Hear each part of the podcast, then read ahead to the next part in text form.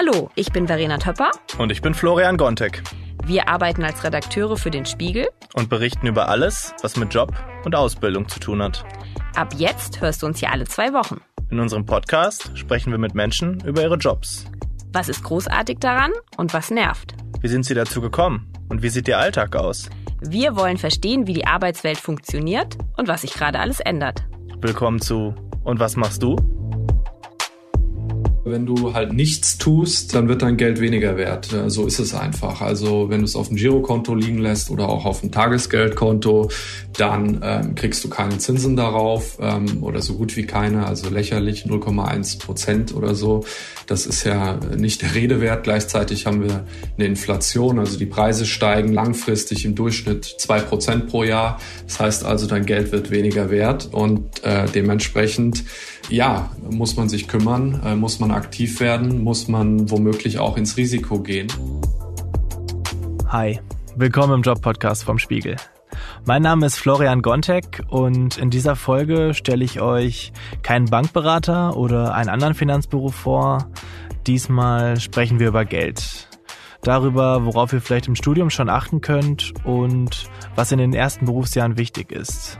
Vor allem, klar, geht es aber darum, wie am Ende des Monats vielleicht ein bisschen mehr Geld übrig bleibt. Der, den ihr am Anfang schon gehört habt, das ist mein Kollege Henning Jauernick.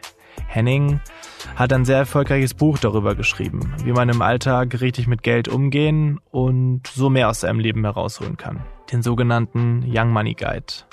Von Henning will ich heute wissen, worum ich mich kümmern muss, wie sinnvolles Investieren geht und was ich auf keinen Fall falsch machen sollte.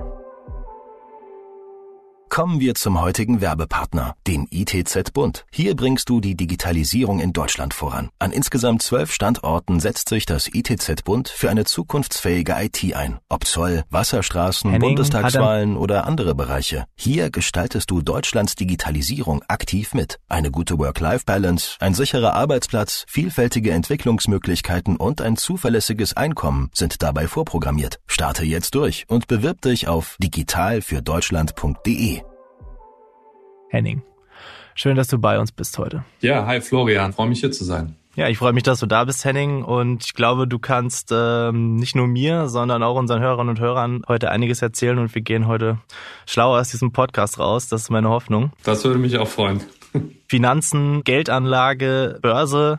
Wie ist das bei dir gekommen, Henning, zu sagen, ähm, das Thema interessiert mich, da fuchse ich mich rein? Ja, also bei mir fing das relativ früh an, äh, einfach schon im, im Kindesalter, ähm, dass mich das Thema fasziniert hat. Also ich kann mich noch erinnern, dass ich immer in den Lokalzeitungen auch geschaut habe, wie sich so die Aktien entwickeln. Damals gab es ja noch keine Apps, die einem das gezeigt haben.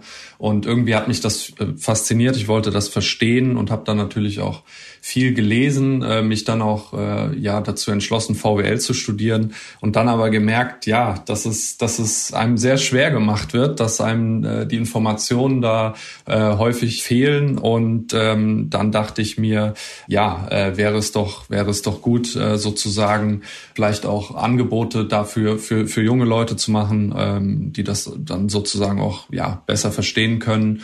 Und ähm, so war das bei mir. Mhm. Henning, du hast auch ein Buch darüber geschrieben. Ich habe es neben mir liegen. Das ist der Young Money Guide, wo du so ein bisschen erklärst, wie man äh, richtig mit Geld umgeht und wie man auch im Alltag mehr Geld zum Leben hat. Du hattest das lange Zeit bei uns auch als Kolumne. Woran hakt es bei den Leuten zu sagen, so anders als du, ich interessiere mich dafür zwar, aber ich, ich näher mich diesem Thema halt einfach nicht. Ist es zu kompliziert?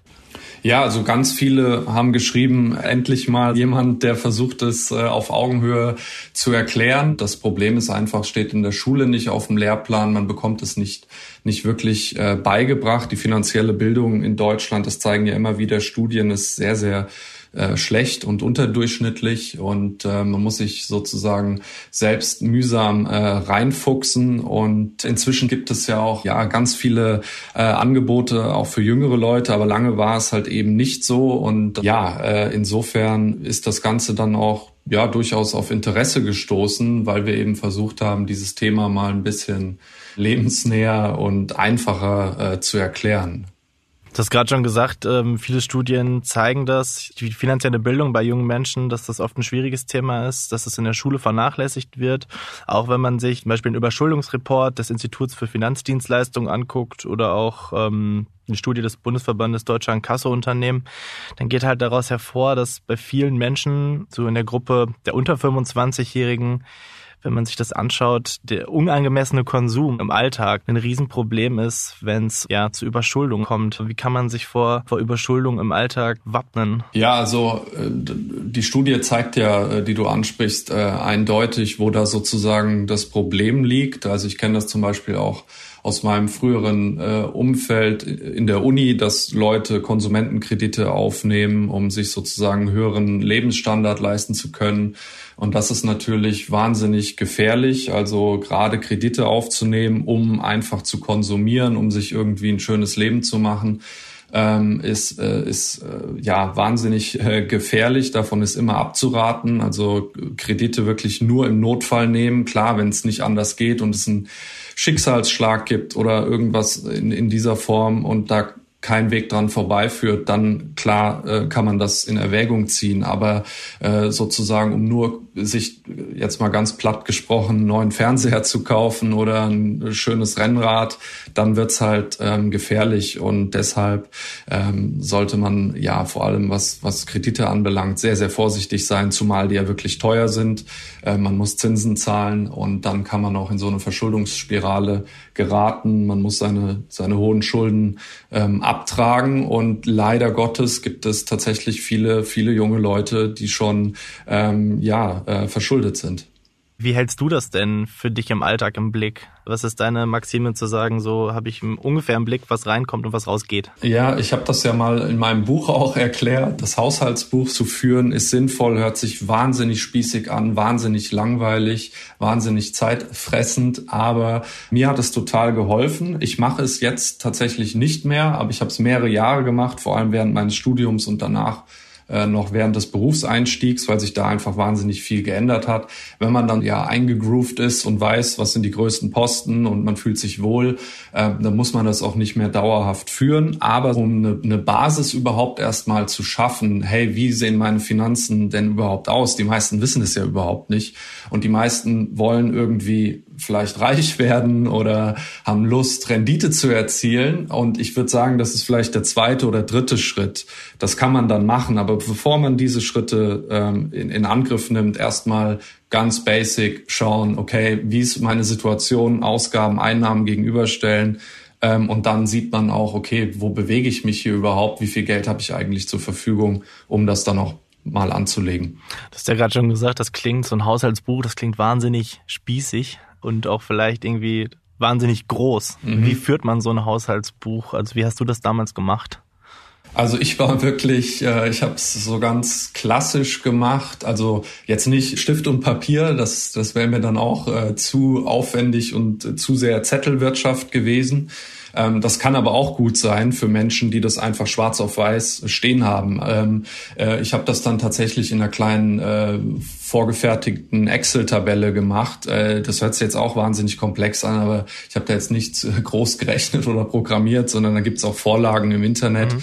die man äh, gut nutzen kann. Im Endeffekt ist es auch völlig egal, wie man es macht, ob auf Zettel, ob mit einer App oder in einem Word-Dokument. Hauptsache, man macht's halt und äh, schaut, was für sich, welche Lösung auch ja individuell quasi am besten ist. Mhm.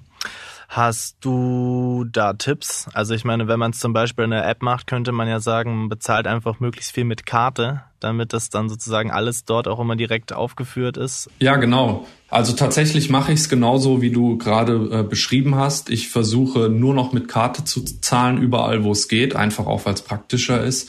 Äh, Münzgeld nervt einfach wahnsinnig, kennen wir alle.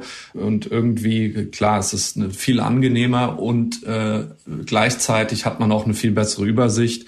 Ähm, wie gesagt, einfach alles mit Karte zahlen, dann sieht man in der Banking-App, sehr gut am Ende des Monats, wo was hingeht. Manche Banking-Anbieter nehmen einem da ja auch schon die Arbeit ab und machen das automatisch. Da gibt's ja Banken, die einem das sozusagen jetzt schon implementiert haben, so eine Haushaltsbuchfunktion.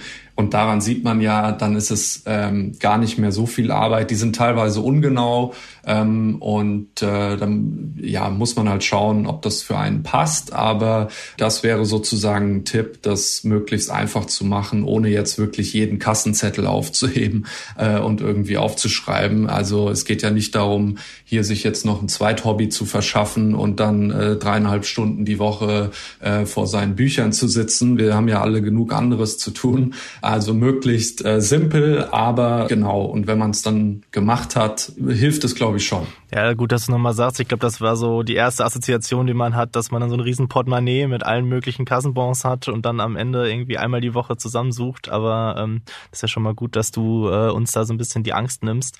Wenn du dich zurückerinnerst, als du begonnen hast, dein Haushaltsbuch zu führen, dein, dein digitales, ähm, hattest du da für dich schnell auch Kostenfresser entdeckt? Weiß ich nicht, Auto, Versicherung, wo du sagst, so, da war eigentlich relativ schnell klar, da kann ich einsparen. Ja, also bei mir, was mich damals wirklich überrascht hat, war, das waren ja noch vor Corona-Zeiten, wie viel Geld für äh, Feiern gehen und unterwegs sein drauf geht.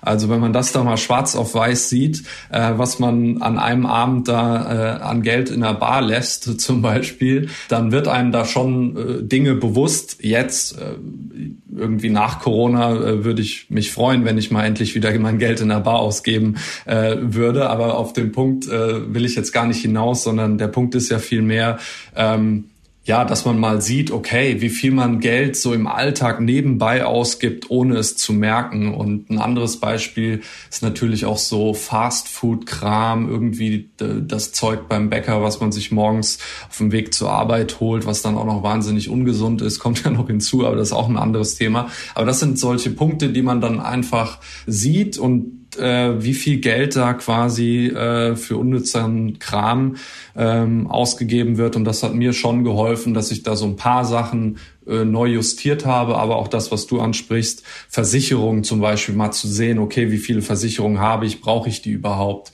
Oder ähm, ja Stromverträge, äh, welche machen überhaupt Sinn und äh, ja, aber auch größere Gegenstände. Freundinnen von mir, die es gemacht haben, haben mir erzählt, okay, wusste ich gar nicht, dass ich so viel Geld für Klamotten ausgebe, äh, wie auch immer. Also äh, jeder, glaube ich, kann da äh, ganz gut Dinge feststellen und man sieht, was auch spannend ist, wie viel man überhaupt sparen kann, was da möglich ist ähm, und wie man weglegen kann.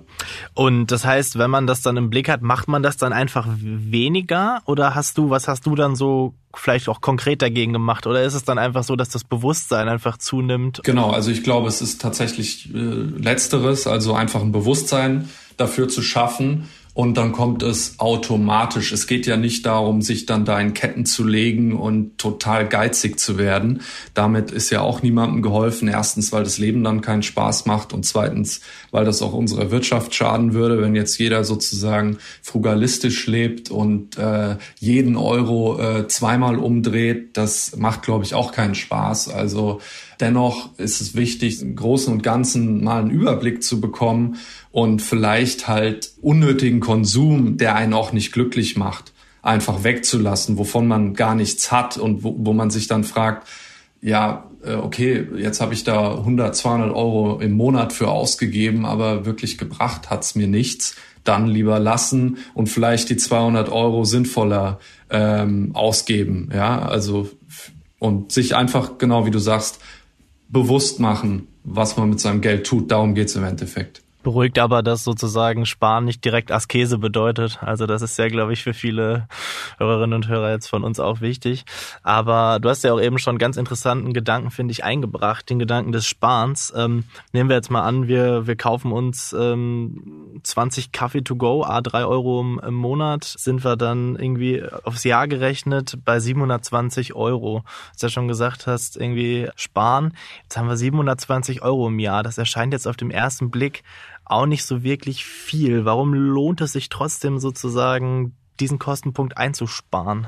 Ja, also was du bei deiner Hochrechnung jetzt vergessen hast, wäre die Rendite. Also wenn wir jetzt ganz genau sind, äh, würden wir jetzt die 700 Euro noch eigentlich nehmen und anlegen. Ja, und wenn man das dann jahrelang hochrechnen würde, weiß ich nicht, mit einer Rendite von fünf Prozent, also so wie im langjährigen Durchschnitt die Aktienmärkte, dann äh, langfristig käme da schon ein bisschen was zusammen.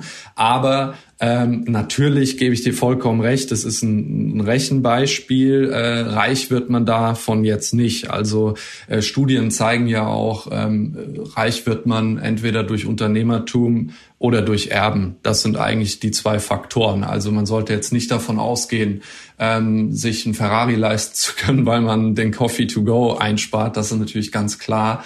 Ähm, nichtsdestotrotz ist es dennoch sinnvoll, weil wir es ja quasi darum geht, ähm, ja einfach mehr aus seiner eigenen persönlichen Situation zu machen.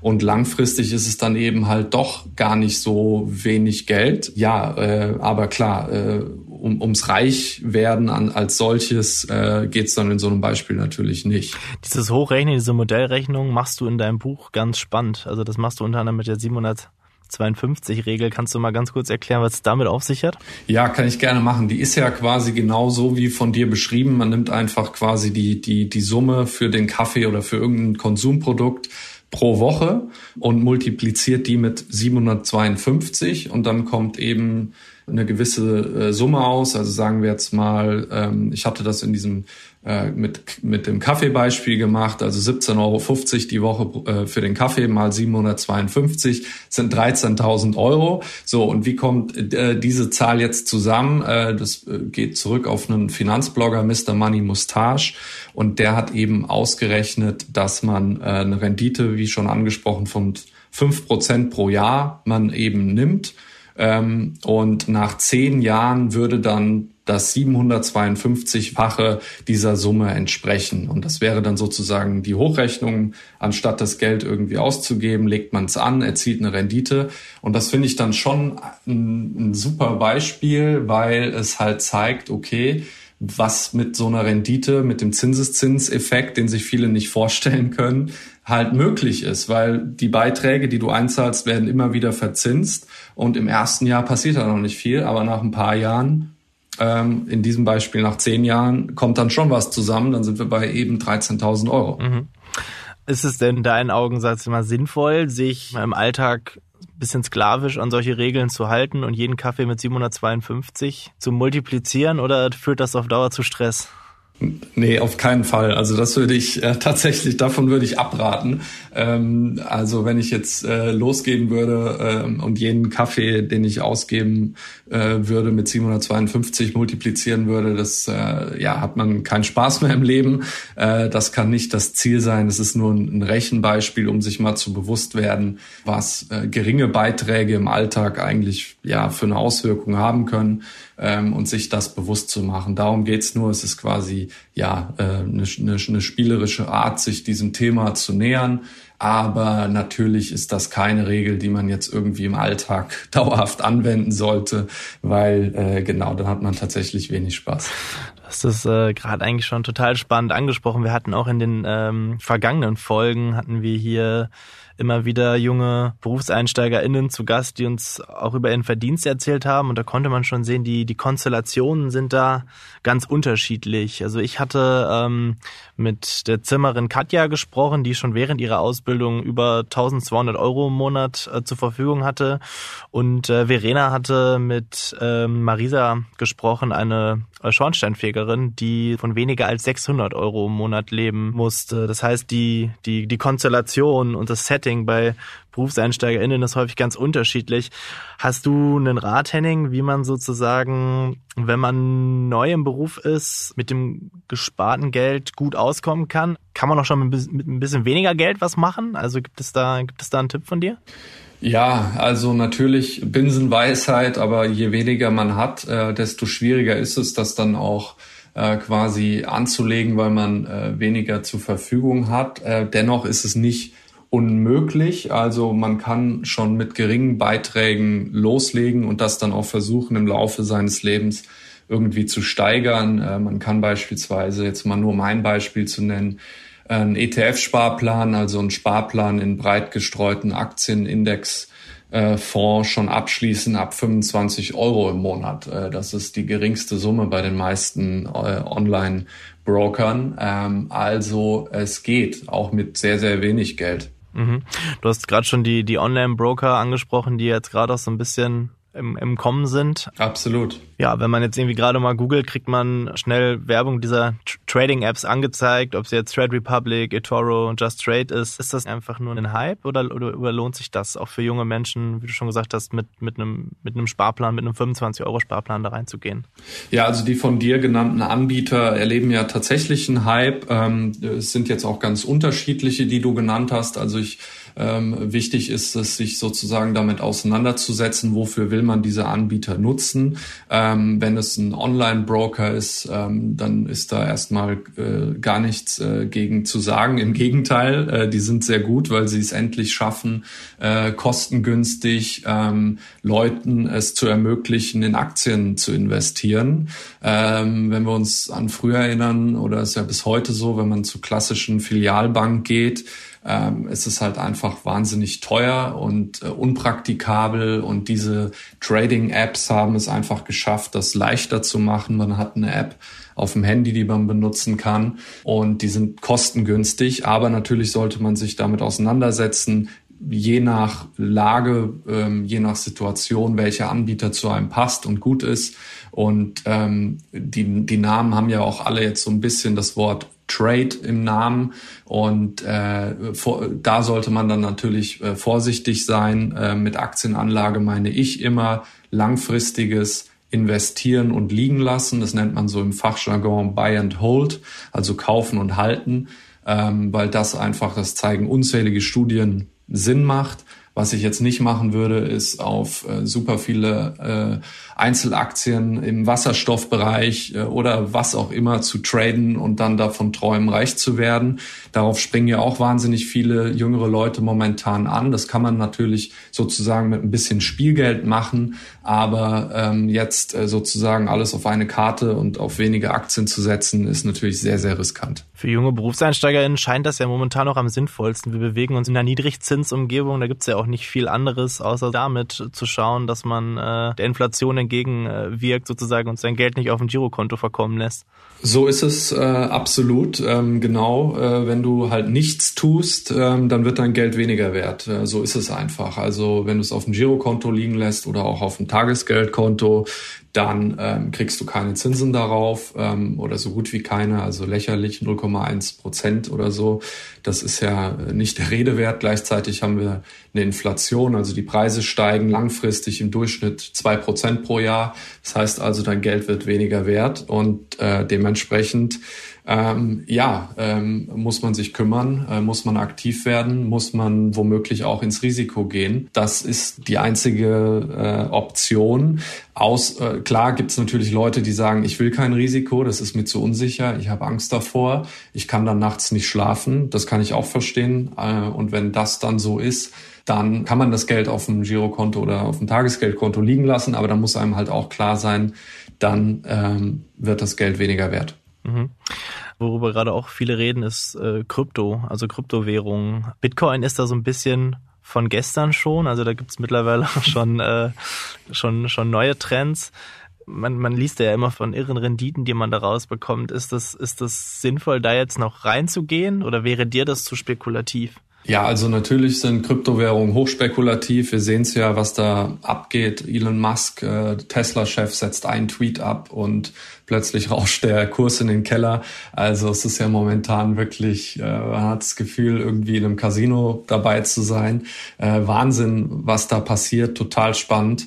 Ähm, und äh, ja, man sollte sich, äh, also würde ich sagen, es ist, schadet nicht, sich damit auseinanderzusetzen, vor allem mit der Blockchain und der Technologie dahinter. Was ist das überhaupt? Ähm, und äh, dementsprechend mit einem bisschen äh, Spielgeld sozusagen vielleicht das auch äh, mal auszuprobieren und äh, sich da heranzutasten, aber halt auf keinen Fall sozusagen das mühsam ersparte Investieren in einige wenige Kryptowährungen, dann damit hoffen, reich zu werden. Das ist extrem riskant. Ähm, wir haben äh, ja da das Risiko eines Totalverlusts, also das Geld kann weg sein, das muss einem klar sein. Deswegen, das machen ja auch ganz viele sozusagen nur einen ganz kleinen Teil des Vermögens Manche sagen zwei Prozent ähm, dann äh, in Kryptowährung zu investieren, also wirklich nur einen kleinen Teil, der einem dann halt eben nicht wehtut. Und so mache ich es selber auch. Okay, also Genau, ein bisschen in Krypto, aber sonst auch streuen, hattest du ja auch gesagt, ist immer eine gute Idee bei ETFs. Da kann man dann auch schon mal mit, mit ein bisschen weniger Geld einsteigen, ohne das ganz große Risiko zu gehen. Genau so ist mhm. es. Wir haben jetzt in den letzten oh, knapp 25 Minuten eine ganz schöne Rundreise gemacht. Wir haben übers Haushaltsbuch gesprochen, wir haben über die 752-Regel gesprochen, wir haben gerade noch so ein bisschen über, über Geldanlage und, und Börse gesprochen.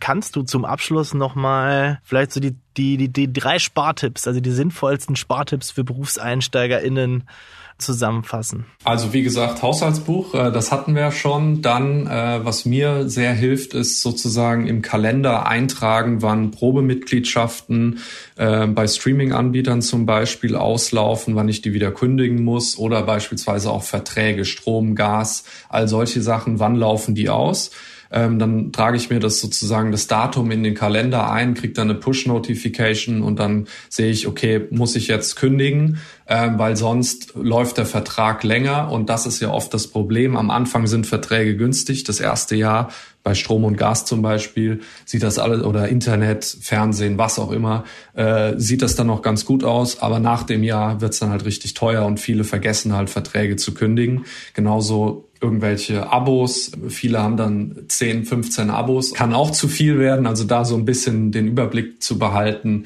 ist sinnvoll. Gleichwohl würde ich jetzt nicht sagen, okay, äh, irgendwie ähm, alles nur äh, vom Probemonat zu Probemonat äh, sich retten, würde aus meiner Sicht jetzt auch keinen Sinn machen. Wir wollen uns ja auch informieren, das ist, ist, ist ja auch wichtig und uns unterhalten. Ähm, also ganz verteufeln würde ich das nicht. Es gibt ja auch Hardcore-Sparer, die dann alles kündigen und kein Fernsehen Fernsehen mehr schauen, keine, keine Zeitschriften mehr lesen äh, und was auch immer. Das wäre mir dann auch zu hart. Und ähm, ja, äh, das wäre dann vielleicht noch ein dritter Punkt. Ähm, Strom- und Gasverträge dann auch immer wechseln einmal im Jahr. Das machen auch ganz viele nicht, weil sie zu faul sind aber äh, oder weil sie denken, es ist zu komplex, aber es macht halt einfach Sinn. Ähm, da kommt schon ordentlich was zusammen, wenn man das jedes Jahr, Jahr für Jahr zu einem günstigeren Anbieter zieht.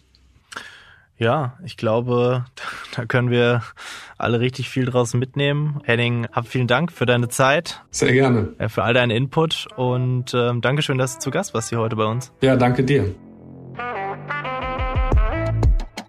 Ich hoffe, ihr habt aus der Folge genauso viel mitnehmen können wie ich. Wisst jetzt, dass ein Haushaltsbuch zwar altbacken klingt, aber durchaus eine gute Idee sein kann wisst, was es mit der 752-Regel auf sich hat und dass sich Sparen auch schon lohnt, wenn man nur 25 Euro im Monat zur Seite legen kann. In zwei Wochen wird meine Kollegin Verena hier mit jemandem sprechen, die ein Familienunternehmen ihre Eltern übernommen hat und sich erklären lassen, wie es ist, wenn man die Firma der Eltern weiterführt.